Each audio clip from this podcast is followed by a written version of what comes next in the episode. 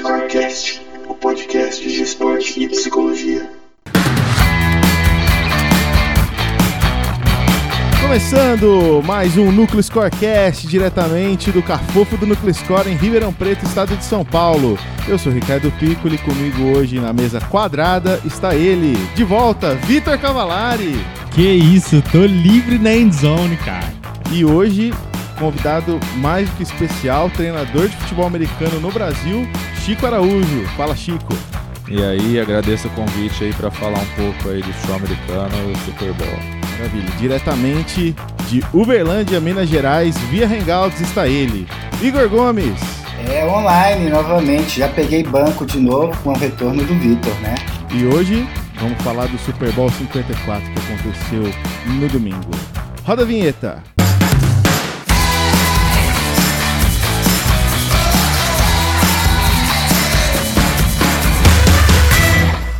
Cara, eu tô até emocionado aqui. Vou ter que me segurar um pouco porque esse tema é sensacional. Depois de uma insistência grande aí, vamos falar de futebol americano. A gente tem uma mesa privilegiada hoje porque a gente tem um treinador experiente, que foi atleta, né, que gestor também do futebol americano, um psicólogo do esporte que trabalhou com uma equipe de futebol americano, um trabalho perto com o treinador e tudo mais, né? Eu também, né, em Jabuticabal. E ex-atleta de e, futebol é, americano. E que jogou, né? Que fez alguma coisinha lá no campo, né, Chico? Você me deve ter me xingado várias vezes aí durante três anos e meio aí. Mas enfim, muito legal. A gente tem muita coisa para falar. Vamos ver se a gente consegue entender um pouco mais desse esporte que tem crescido né, de uma maneira, nossa, frenética, né, no Brasil. Então a primeira pergunta, Chico, aí para a gente começar o, o debate aqui é justamente entender isso, cara. Hoje o futebol americano no Brasil é a modalidade que mais cresce em audiência e até em número de praticantes, né? A gente tem muitos times aí espalhados pelo Brasil todo jogando full pad, flag, masculino, feminino, enfim. Por que, cara, que isso tá num, num boom gigante, assim? O que, que você, na sua experiência, entende desse fenômeno aí? É, o crescimento, com certeza, tem a influência né, da NFL, da, da, da, audiência, da própria ESPN, quanto ela investiu nisso, né? Nesses 10 anos aí a ESPN passou de passar um, dois jogos por semana para passar seis, sete jogos na semana, todos os jogos durante a temporada, é, leva os narradores para ficar a semana inteira lá no Super Bowl, acompanhar de perto né, o, o Super Bowl. É, inclusive, esse ano fizeram seletiva para narradores do, dos esportes americanos. Então, o, a ESPN foi é, esse canal né, de levar para o público maior, um conhecimento maior sobre o esporte. Então, o, a gente vê que isso faz com que mais pessoas tenham acesso ao esporte e, consequentemente, tenham interesse e querendo ou não, uma coisa que ajuda a elevar o número de praticantes é o número de atletas de uma equipe, né? Qualquer cidade aí que vai criar um time acaba tendo aí 40, 50 jogadores. Então, só, só de você ter um time novo, você já tem muitos atletas novos, né? E, e esse ano a ESPN começou a investir também no futebol americano no Brasil. Como eles já iriam fazer a transmissão da, da final do Campeonato Brasileiro, que foi em dezembro, é, durante a temporada inteira eles passavam os melhores momentos dos jogos do Campeonato Brasileiro, os resultados, então eles levavam a informação para o público da NFL sobre o futebol americano no Brasil. Então isso ajudou muito a fazer com que o público que já tinha na NFL, que era líder em audiência nos domingos e tal, é, conhecesse mais sobre o futebol americano do Brasil. E é, se continuar né, com com esse crescimento, a ideia é que a ESPN comece a passar mais jogos e levar mais informação e o público vai aumentando. Então é, é uma roda que vai levando o público pro, pro esporte e o esporte pro público. Como é que você começou, assim, tanto como jogador, né, agora ex-jogador, mas treinador, uh, como é que você, como é que surgiu o interesse do futebol americano para você? Foi também por conta do, dos da, da ESPN? Teve alguma outra coisa? Tô te perguntando isso porque uhum. eu tenho alguns amigos, por exemplo, que começaram a curtir a NFL por causa do jogo. É, então, queria saber de você. Como é que você foi parar nesse mundo? É, no meu caso foi um pouco antes da ESPN, que quando eu comecei a assistir na ESPN foi quando eu comecei a praticar e a ESPN ainda estava é, caminhando ainda. Era na época que um ano o Band Sports passava, outro ano a ESPN, eles ainda não tinham direito total, né? No meu caso foi uma mistura, tanto do, do jogo, do videogame, como pelos filmes do, do, de Hollywood, né, dos Estados Unidos, que passavam muitas histórias reais. Então você tinha acesso nos filmes a um pouco da, daquele gostinho de, de jogadas, de motivação, de superação que os, os filmes trazem. E na, pelo videogame eu jogava sem entender nada, mas ia jogando e tentando entender. E aí, com os jogos na, na, na TV, você começou, a, os narradores explicando um pouco, você começa a ter um pouco mais acesso e entendimento disso. Então, quando eu comecei a praticar, eu já tinha um gosto, um interesse por causa do videogame, por causa dos filmes, e comecei a ter mais gosto ainda praticando e acompanhando na ESPN. Joga melhor no videogame ou na vida real? Olha, hoje, hoje em dia você vê como é uma coisa louca, né? A prática e o meu estudo né, na, no futebol americano aqui, querendo ou não, acabou melhorando o meu nível de jogo no videogame. Né? Mas hoje, como eu não jogo mais, eu jogo melhor no videogame. Muito legal, Chico. Tem alguns números né, do Super Bowl, falando do evento em si. Acho que aí o evento é só uma maneira de também promover esse tópico de assunto, né? Acho que a, a questão não é ficar muito preso no próprio, no próprio Super Bowl.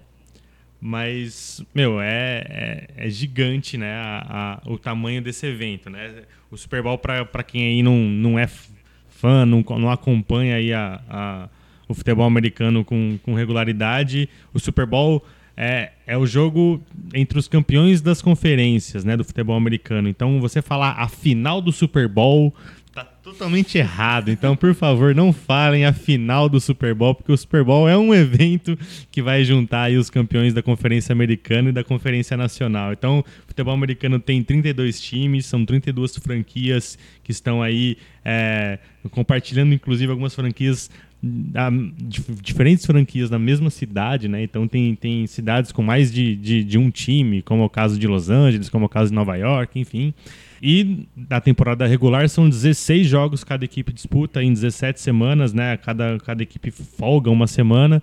E no final, a, a, as seis equipes melhores aí da, de cada conferência vão para os playoffs. O playoff tem uma regra meio complicada de explicar aqui, a gente não vai fazer muito isso, mas no final das contas, se tem o, o campeão de cada conferência que se une aí para jogar o Super Bowl e tem todo um, um evento por trás disso, né? São bilhões de dólares envolvidos no dia do Super Bowl, em audiência, em propaganda. É a propaganda mais cara da TV americana, é o intervalo do Super Bowl. Se tem um evento, né? Um show no intervalo que é uma super produção, né? Então quem viu aí fotos aí desse ano que foi Shakira e Jennifer Lopes viu a capacidade de eles organizarem em tão pouco tempo uma estrutura tão grande para fazer um show memorável, né? Então é um evento de fato que atrai é, a, a, espectadores do mundo todo e é muito assistido.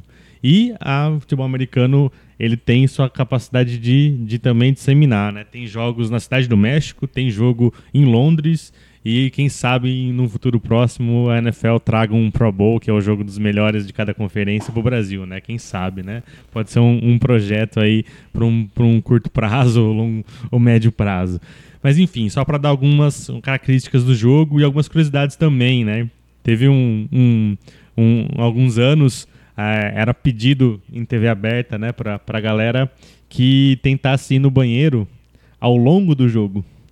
Porque imagina a, os Estados Unidos inteiro dando descarga ao mesmo tempo no, no, primeiro minuto de intervalo do Super Bowl, enquanto a galera ainda estava é, montando o palco, né? Então a galera acabava o jogo, acabava o primeiro, primeiro tempo de jogo, ia no banheiro para voltar a tempo de ver o show e tava milhões e milhões de pessoas dando descarga ao mesmo tempo, ou seja, inflando de uma maneira ímpar o sistema de saneamento dos Estados Unidos. Então, assim, são algumas curiosidades aí que uma delas que eu trouxe que são é, fatos curiosos aí envolvendo a magnitude desse evento. Né? Todo ano bate recorde da produção de pipoca e batata frita também. Né?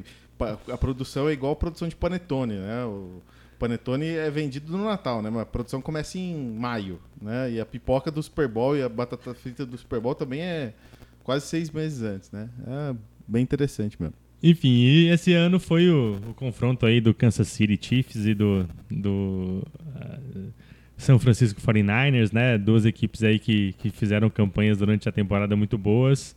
É, e foi tão engraçado que a NFL divulgou um, um- um desafio para você dar o palpite, né? é, dos confrontos do playoff, né? Para ver quem chegava na final e quem sa- sagraria aí o campeão do Super Bowl. E somente uma aposta acertou.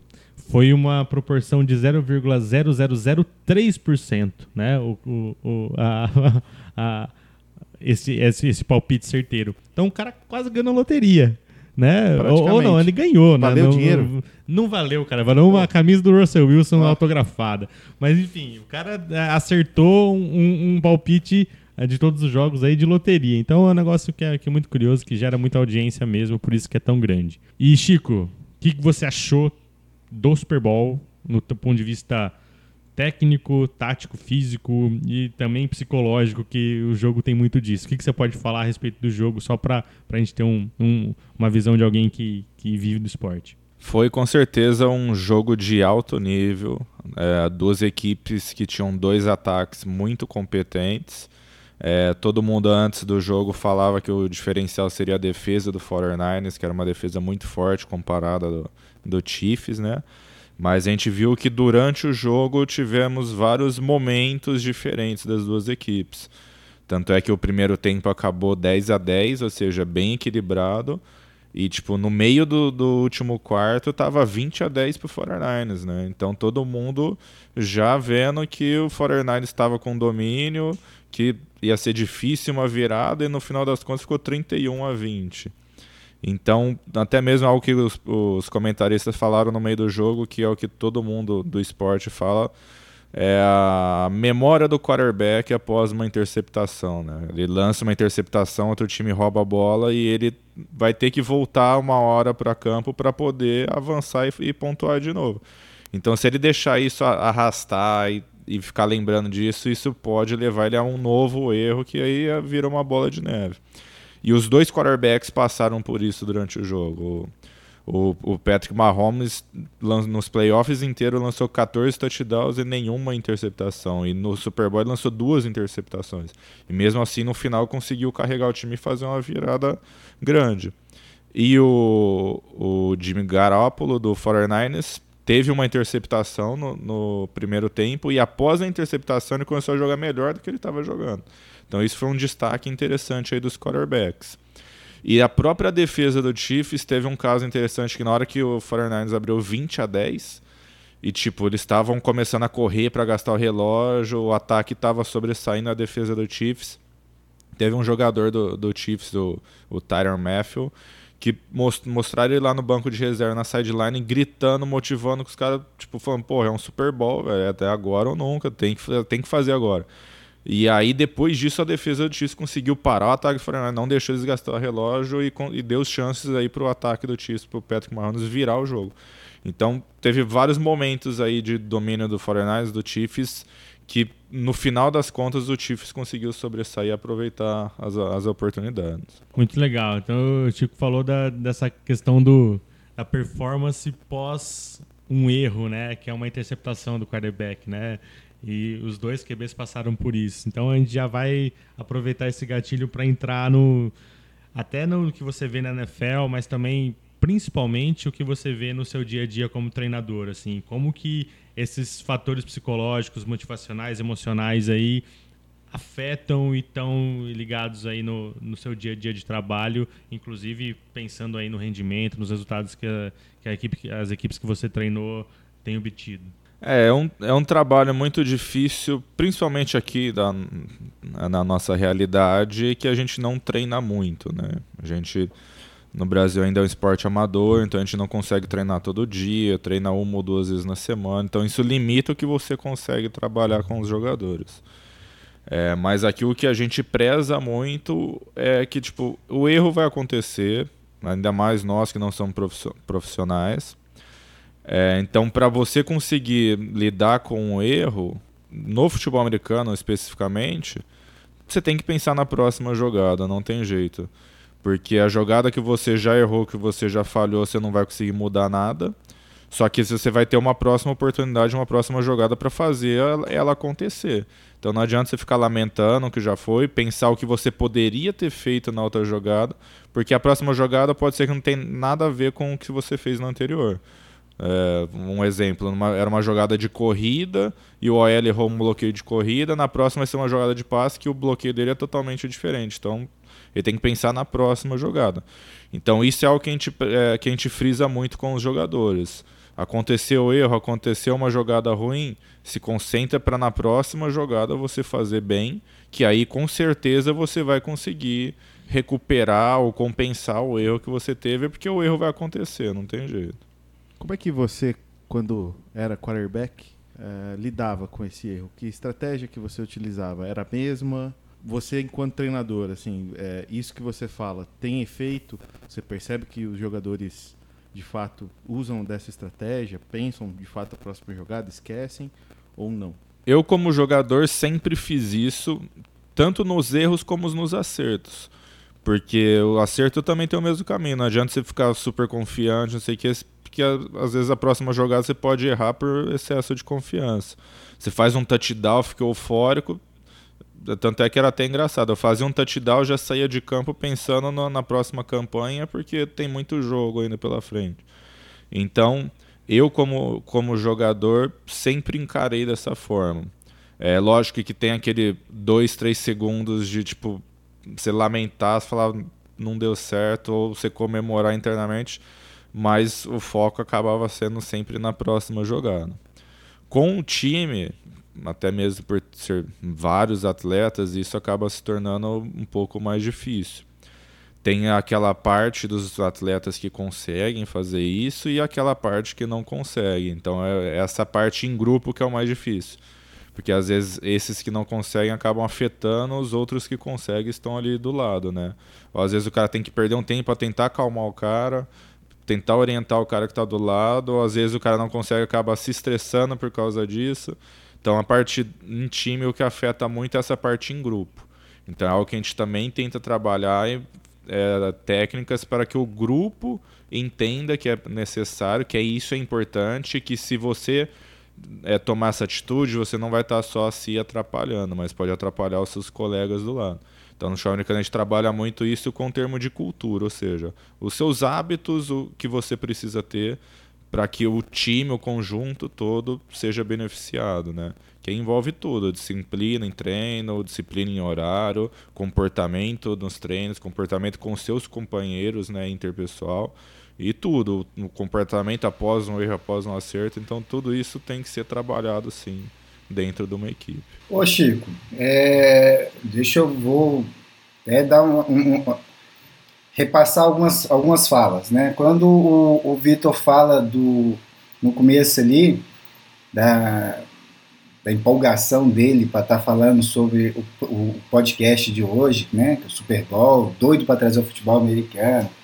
Aí ele fala da sua presença, né? Ele fala do trabalho do, do Ricardo, ele fala do do, próprio trabalho dele e da época dele de jogador, ele esquece de falar o mais importante, né? Que é o tá aqui o cara que não acompanha nada, não via nada e está aqui hoje só para pentelhar, né? Então sou eu. Né? Então vamos lá. Então já aproveitando para pentelhar, duas coisas já me chamaram a atenção, né? É, os números, o Vitor sabe que eu sou fã de números, então ele traz os números, isso me chama a atenção. E a outra parte é esse segundo momento, quando você começa a falar da próxima jogada, do impacto é, realmente emocional e psicológico do atleta durante o jogo, que isso é a melhor parte de tudo até agora. Vou ser sincero para vocês, porque é a hora que eu consegui entender. Né? Para mim foi a hora que fez, a conversa fez todo sentido. Né? Por que, que a gente está falando de Super Bowl num podcast de Psicologia do Esporte? Né? Tudo que você trouxe até agora, a gente já falou aqui algumas centenas de vezes, né, que são coisas que afetam o atleta, afetam qualquer atleta em qualquer modalidade. Né? A gente chama no futebol da próxima bola, né? quando um jogador se dá bem ou se dá mal na jogada, ele tem que esquecer aquela jogada e passar para a próxima bola, né? Que é a próxima bola que vai que está sendo disputada, a que passou já foi. Então, muito do que você vem trazendo aí de, de, de, de elemento e elemento de trabalho para a gente, é, aí fez todo um sentido para quem é leigo, né? Que a gente também tem que lembrar que vai ter alguns leigos assistindo, esse pode, vai ter, vou estar ouvindo esse podcast e foi assim fenomenal a, a, a fala, né? Você traz realmente a parte psicológica que a gente vai encontrar em qualquer atleta, seja ele amador, seja ele profissional, né?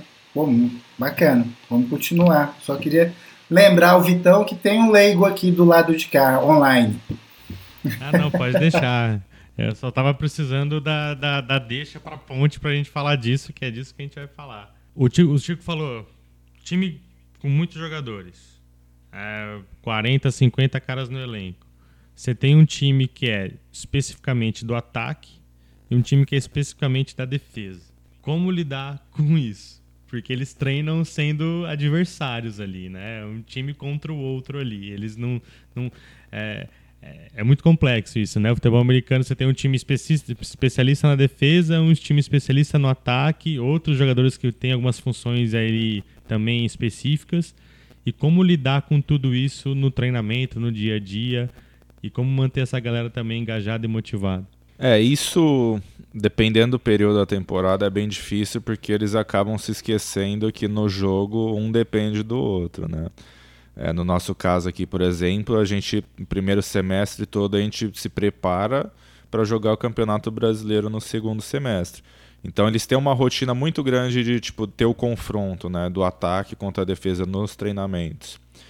É, mas eles têm que lembrar que na hora do jogo os dois precisam acertar para o time se sair bem, né, tanto o ataque como a defesa.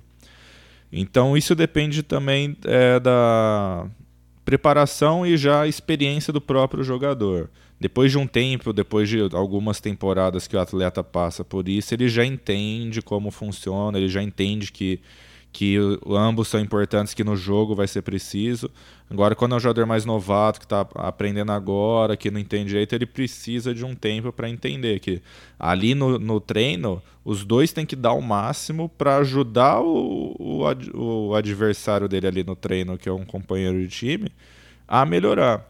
Porque se ele treinar sem vontade, se ele facilitar porque o cara é amigo dele, ou se ele achar que é um adversário e na maldade, por exemplo, ele vai estar atrapalhando a preparação de um colega dele. Então, dentro do treino tem um pouco dessa rivalidade sadia, que é o cara querer superar o companheiro dele, mas pensando que tipo ele precisa disso para que um companheiro dele suba de nível também, porque na hora do jogo ele vai precisar disso. Não adianta ele ali no treino ser o rei, ganhar todas as jogadas, se na hora do, do jogo aquele companheiro que está superando não conseguir fazer as jogadas que o time vai precisar. Muito legal. Voltando um pouco da, da NFL, apareceu recentemente alguns casos que foram que marcaram, por exemplo, nessa última temporada, né, a aposentadoria precoce do, do Andrew Luck, né? Então, para quem não conhece, o Andrew Luck é um, um quarterback, né, que foi uh, draftado pelo Colts, que é um time bem tradicional. E ele se aposentou aí com 28 anos, né, se não me engano, 28, 29 anos. Ele, ele depois de mais uma lesão, ele declarou sua aposentadoria do esporte e, pô, é um atleta jovem que era uma promessa muito grande, né, da, do futebol americano, com uma carreira brilhante no, no esporte universitário. E que, como que você vê isso, né? A questão das lesões, concussão, como é que esses temas que são sempre levantados dentro do esporte, como que isso reverbera nos praticantes hoje no Brasil e como que isso também contribui às vezes para uma imagem negativa do esporte? É, isso é um tema bem polêmico lá nos Estados Unidos há um tempo já, né? É, é muito difícil você fazer esse comparativo com o Brasil hoje por dois motivos. Um, o nível e exigência física do jogo lá é totalmente diferente aqui. E um dos principais fatores para as lesões é o contato, o impacto do, dentro do, do esporte. Né? Então isso é bem difícil fazer esse comparativo. E o segundo é também o, a demanda e o número e rotina de treinos e tal lá com aqui, porque aqui é amador ainda e lá é, é profissional e desde da escola, da faculdade, eles têm essa rotina de treinar quase todo dia. Ou seja, até o cara chegar na NFL, ele já passou por uma rotina de 10, 15 anos treinando quase todos os dias. Então, esse é um outro fator grande. Aqui, o cara vai começar a praticar com 18, 20, 25 anos, uma, duas vezes por semana. Então, um ano de prática, é, de, de prática aqui é quase um mês lá. Então, é muito difícil traçar esse comparativo, né? Mas é, a polêmica maior realmente é na, nas lesões na cabeça, né? Concussão. É, o, teve até um filme lá do Will Smith, né?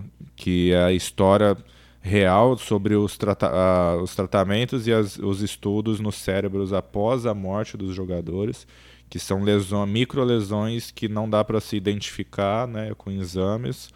E isso é algo que eles estão cada vez mais tentando estudar mais, tanto para conhecer mais né, a causa e também para ver maneiras de prevenir o, os próprios jogadores, porque o esporte em si ele evoluiu demais, sempre pensando nisso.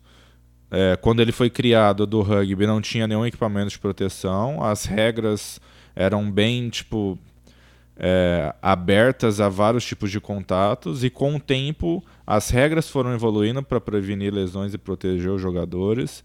Tanto é que hoje em dia o quarterback quase não pode ser tocado, né, para proteger ele, porque é um jogador que fica bem exposto. É, os equipamentos de proteção evoluíram demais, é, desde um capacete de couro, quando foi iniciado, sem proteção no rosto nenhuma, até o que é hoje, que é um, um capacete de plástico com várias proteções internas, com a grade que protege o rosto, os shoulders pads, né, que protegem os ombros. Então é algo que a liga se preocupa muito, porque ela sabe que é importante. Que se ela não proteger os jogadores, se ela não proteger os praticantes, o esporte vai morrer um dia. E, e por outro lado, tem toda essa preocupação de hoje o que acontece com quem pratica, né? Teve outro jogador que após a temporada aposentou, que foi o Luke Cook que era um dos melhores linebackers da NFL, tinha 28 anos, e por questões de lesões também. Então, com certeza, isso é um tema bem preocupante para quem pratica o, o nos Estados Unidos, por causa de toda essa rotina que eu comentei. É, teve casos no passado de jogador de uma, duas temporadas na NFL aposentar por medo do que poderia causar, entendeu? Então, é algo que eles estão trabalhando, sempre que eles sabem que isso é importante tanto para quem pratica, para quem gosta do esporte, para todo mundo que está envolvido no esporte. Mas ainda assim, aqui no Brasil é muito difícil você trazer esse comparativo. É, se você for comparar o número de concussões que tem lá com o número de concussões que tem no Brasil, aqui dificilmente tem uma concussão em algum jogo, entendeu? Então, por quê? Por causa do nível do, do jogo lá aqui, o número e a rotina de treinos e repetições que eles têm lá e aqui.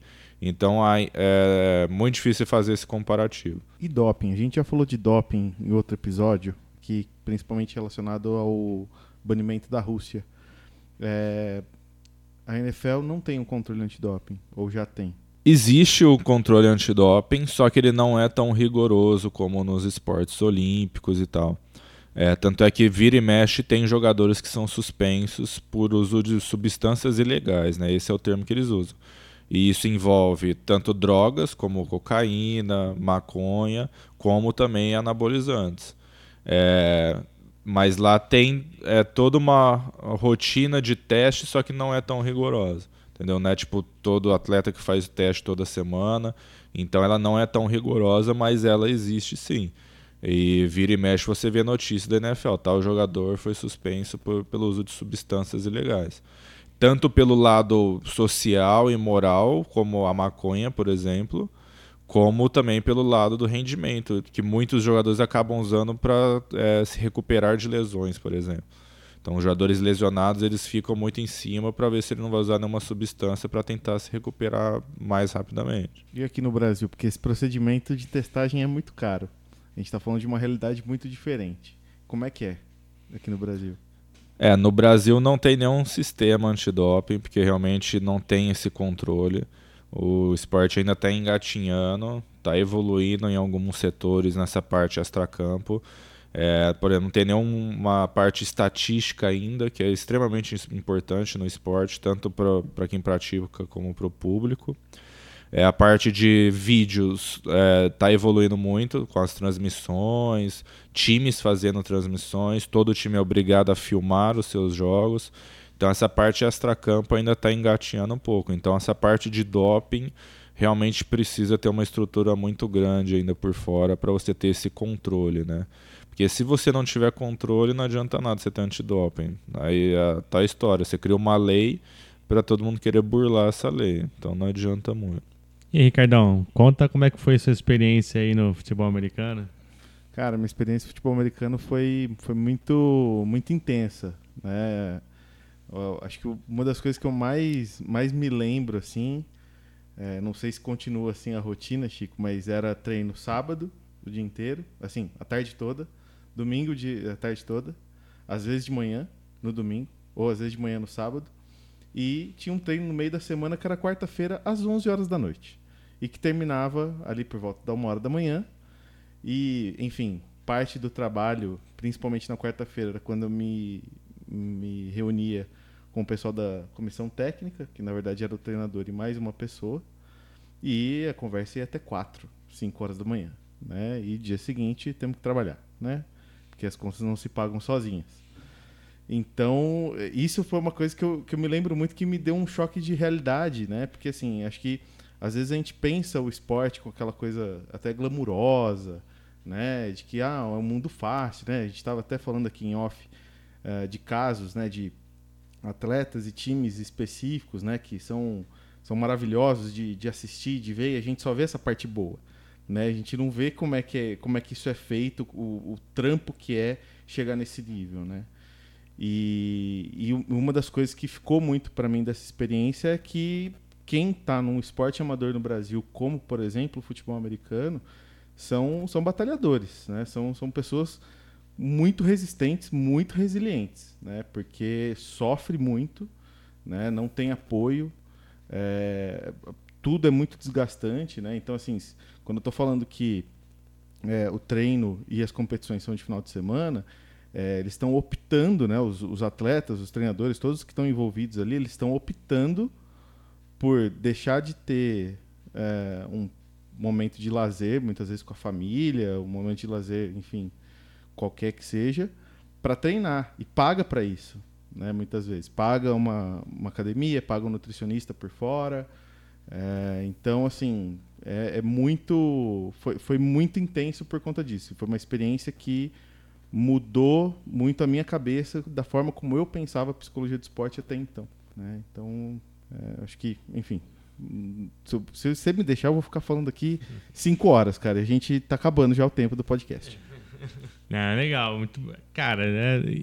o futebol americano é uma caixinha de surpresas, né? É um esporte muito dinâmico e quando você tem um grupo de 60 jogadores, é um negócio que, meu, é muito difícil você trabalhar. É, não, né? isso, isso é outra coisa que eu ia comentar, assim, é um desafio muito grande, porque não tem como você ver, a gente vem falando isso, né, no, nos podcasts, né, é, cara, co como trabalhar com 50 pessoas ali, sabe, de forma individual, conhecer detalhes, pormenores, então, assim, é, também foi um desafio de aprender como que o que, que a gente pode fazer para otimizar o trabalho, né? Porque assim já é pouco tempo, né? No, como o Chico falou aqui, não, não é esse treinamento não é todo dia, não é toda hora que se encontra, né? Então isso também foi outra coisa que me, me eu, eu me lembro bastante assim, que eu, eu olhava e falava assim, nossa, eu tô vendo que tal pessoa tá ali, tipo que eu talvez possa dar uma atenção para ela, mas se eu der atenção para ela, essa outra demanda aqui, que talvez seja mais importante, pensando no time como um todo, é, eu vou deixar de lado. E como é que eu faço? Né? Para onde que eu vou? Né? Me divido em dois? Não tem como. Não. Então é complicado. É, o Chico me permite aqui falar um pouco da nossa interação lá em Jabuticabal. Né? Eu lembro que eu, eu me reunia com o Chico de quarta-feira lá na, na faculdade, que ele se formava. ele ainda estava se formando em educação física e a gente ficava lá conversando de processos, é, o, o, que, que podia fazer para melhorar a questão de coesão, de liderança, de comunicação do grupo, a questão motivacional toda. É, e a gente se virava, né? Às vezes conversava até na, no posto de gasolina lá, no, no, numa mesa ali no canto, que era o espaço que a gente tinha para trocar ideia e sempre pensando em prol do time, né? Então foi, foi interessante esse trabalho, né? E a gente tentando desenvolver competências, porque era impossível a gente atingir individualmente ali 50 atletas, 40 atletas, mas a gente tinha que trabalhar de uma, de uma forma alinhada para que o discurso fosse o mais funcional possível, né? E que a gente conseguisse atingir alguns objetivos. E foi muito legal porque foi uma, uma experiência de vida muito legal, um jogo em Leme, foi o é, quando o, time de Abuticabal na época classificou para os playoffs, eles ganharam lá, a gente teve um, aquele jogo de Leme que foi foi uma vitória, a galera te levantou lá, não sei o que, foi um negócio muito louco. Foi né? o, jogo contra Leme, né? Foi lá em Jabuticabal, mas foi contra Leme, que Leme era o favorito na época, tinha dois italianos, não sei o que, e tipo um time que era o primeiro, o segundo campeonato a disputar, nunca tinha ganho um jogo no campeonato e a gente conseguiu ganhar dele. Eu só não sei se isso ainda é, se esse número ainda é real, né? Mas até onde eu me lembrava, Leme era o único, o único campo de futebol americano, não sei se do interior ou do estado de São Paulo. Do Brasil. Do Brasil. Do é Brasil. o único campo oficial feito para isso, com as traves, as medidas e tudo mais. E o resto. É o resto é tudo adaptado do, do futebol, entendeu? Não tem nenhum exclusivo como o Leme. Até então. Os planos, eu senti que temos planos, hein? Temos planos. E aí, Chico, pra gente dar uma finalizada, uma fechada, o que, que você espera do futuro né, do futebol americano no Brasil e como você acha que a, que a psicologia pode agregar para esse desenvolvimento, vamos dizer, sustentável da modalidade aqui no país? O futuro todo mundo está vendo um grande potencial de crescimento, tanto pelos fãs, pela audiência e tal, mas pela entrada da NFL, tanto internacional como no Brasil também. A NFL tá, já tem um programa internacional para levar jogadores do mundo que não jogam nos Estados Unidos para a liga. Já estão há, há, três anos nisso, que foi o caso do Duzão, que foi lá para o Miami Dolphins. Agora, esse ano, teve outro jogador brasileiro que passou para a última etapa da seletiva, dessa seletiva internacional. Então, essa entrada da NFL no Brasil vai gerar a motivação, a demanda que os atletas ou os praticantes no Brasil precisam para realmente é, virarem atletas profissionais, por exemplo. Porque agora eles têm um objetivo maior. Imagina você ir para a NFL. Então, quando você tem um objetivo grande, você começa realmente a trabalhar para isso. Porque até então, o sonho era que daqui a alguns anos o esporte no Brasil se tornasse profissional ou semi-profissional, mas ninguém sabia se isso é quando ia acontecer e se acaba treinando por gosto. Agora, quando você tem um objetivo maior de se tornar um atleta profissional, isso começa a motivar todo mundo que pratica realmente a virar atleta. E com isso, o nível do, do esporte no país vai crescer mais. E com isso, quem assiste o esporte vai se interessar mais, os, os jogos vão ficar melhores e tudo começa a funcionar melhor. E aí, no caso, a psicologia pode entrar nessa parte realmente de preparação do atleta, porque para chegar numa NFL, o nível de exigência é grande. Então, para o cara realmente abraçar essa rotina de se preparar, de treinar, de se desgastar, de investir muito tempo e dedicação, o cara tem que ter uma preparação mental também. O cara tem que saber por tudo que ele vai ter que passar, porque a NFL não vai chegar aqui e falar, ó, eu vou te pagar hoje para você virar um atleta. O cara vai ter que ralar muito até lá. Então acho que a, a psicologia pode dar um suporte muito grande nessa parte aí de ajudar o cara realmente a se preparar, a ele não desistir no meio do caminho, o cara, porque hoje o que falta para alguns chegarem lá é realmente essa motivação, essa realmente essa confiança, dedicação de que se ele fizer isso ele pode chegar lá. Eu acho que a parte da psicologia pode ajudar muito nesse conjunto aí de preparação do atleta.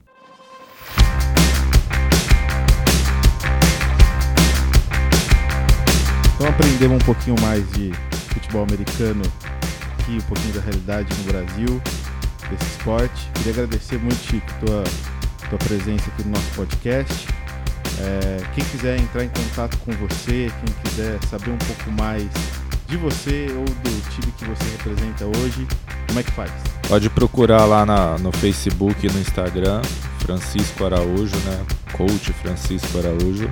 Lá eu faço um trabalho de mostrar um pouco dos resultados dos meus, dos meus atletas, né? E um pouco também dos resultados dos times onde eu trabalhei ou trabalho.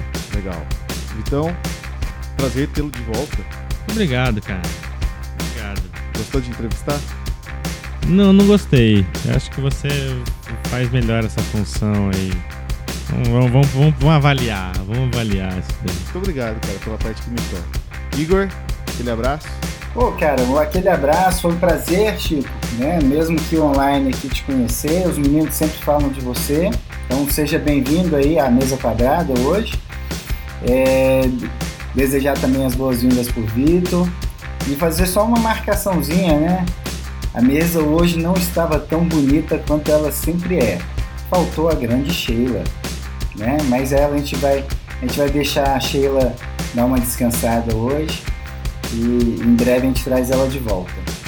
Valeu, Ricardo. Obrigadão aí. Valeu, Vitor. Valeu, Chico. Um abraço.